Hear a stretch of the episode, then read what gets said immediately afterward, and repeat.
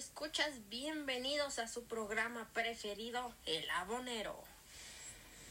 El día de hoy tendremos un interesante tema para platicar, los impuestos de distintos países del mundo. Preparé una cápsula sobre los impuestos en tres países de distintos continentes. Comenzaremos con Canadá e impuestos. ¿Qué tipos de impuestos se pagan en Canadá? Por lo general, eh, son tres tipos de impuestos. Income tax. Es el personal de income tax es un impuesto federal y depende de las ganancias percibidas. A mayor ingreso obtenido, mayor será la cantidad de impuestos que deberás pagar. En algunos casos, este impuesto se paga completamente de los descuentos por nómina de empleados. En ese caso, el gobierno pagará un reembolsable eh, si al residente le fue descontado más de lo debido. El CPP significa eh, Canada Pension Plan.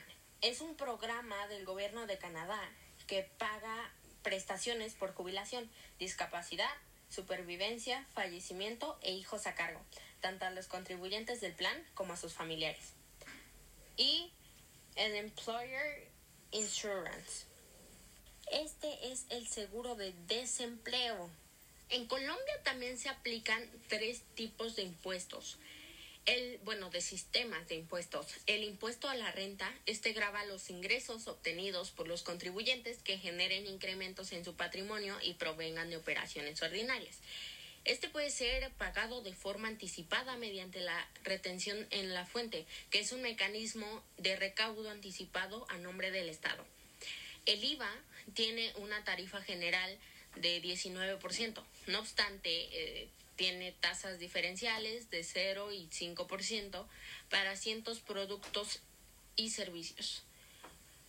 Por su parte, el impuesto nacional al consumo se aplica a la prestación o venta del consumidor final o la importación de bienes y servicios. La tarifa varía entre 4 y 16%. Estos impuestos son generalmente excluyentes, pero existen excepciones. El GMF graba las transformaciones financieras en virtud de las cuales se disponga de recursos depositados en cuentas corrientes o de ahorros, salvo que sea de un mismo titular que se encuentre en un mismo establecimiento de crédito.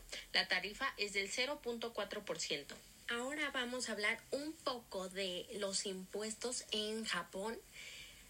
Medidas, estas son algunas medidas y procedimientos libres de impuestos. Em, cuando compras ciertos artículos en Japón, los precios incluyen el impuesto al consumo de 8% o 10%. Sin embargo, como medida especial, los turistas extranjeros están exentos del pago del impuesto al consumo si siguen ciertos procedimientos en agencias libres de impuestos autorizadas, como tiendas departamentales, tiendas de electrodomésticos y tiendas de descuento y entre muchas otras. Esto es en la con condición, con la condición de que se les retire de Japón.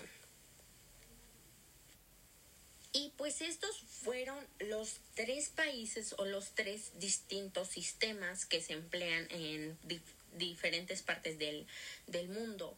Y pues creo que es demasiado interesante este tema y algo que también se relaciona bastante con, con, este tema es que los seres humanos eh, crean sistemas económicos sustentables que influyen en, en el desarrollo de los países.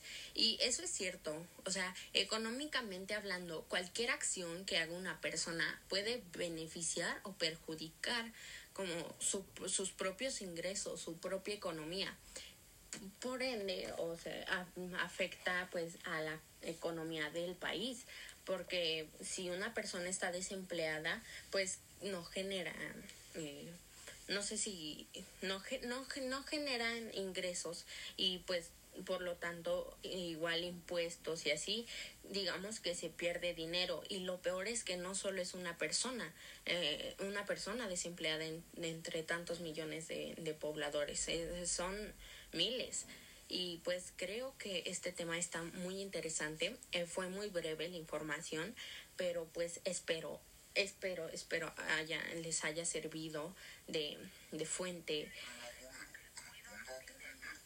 Bueno, esto fue todo por el tema del día de hoy. Pero espere, todavía no se vaya. Vamos a unos cortes comerciales y regresamos.